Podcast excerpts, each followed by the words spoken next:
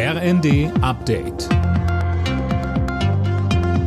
Stündlich neu. Auf den Punkt informiert. Ich bin Jana Klonikowski.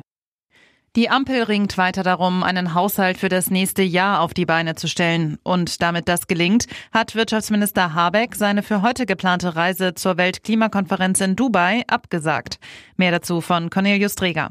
Laut einer Ministeriumssprecherin wurde die Reise auf Bitten von Kanzler Scholz abgesagt, damit die Haushaltsverhandlungen vorankommen. Fürs nächste Jahr fehlen ja nach dem Urteil des Bundesverfassungsgerichts immer noch Milliarden. Aus der FDP kommen deswegen Forderungen, auf die geplante Bürgergelderhöhung im kommenden Jahr zu verzichten.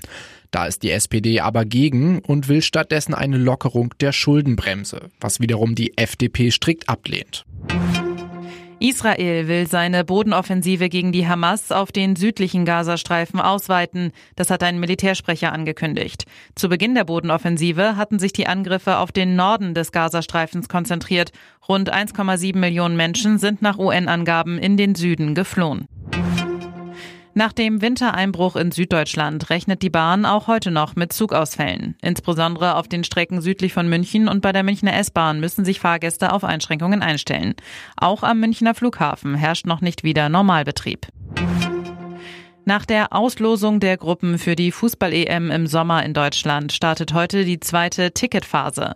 Rund eine Million Tickets werden über die nationalen Verbände an Fans der qualifizierten Mannschaften vergeben. Deutschland trifft in der EM-Vorrunde auf Schottland, Ungarn und die Schweiz. Bayer Leverkusen bleibt in der Fußball-Bundesliga weiter ungeschlagen. Das Spitzenspiel gegen Borussia Dortmund endete 1 zu 1.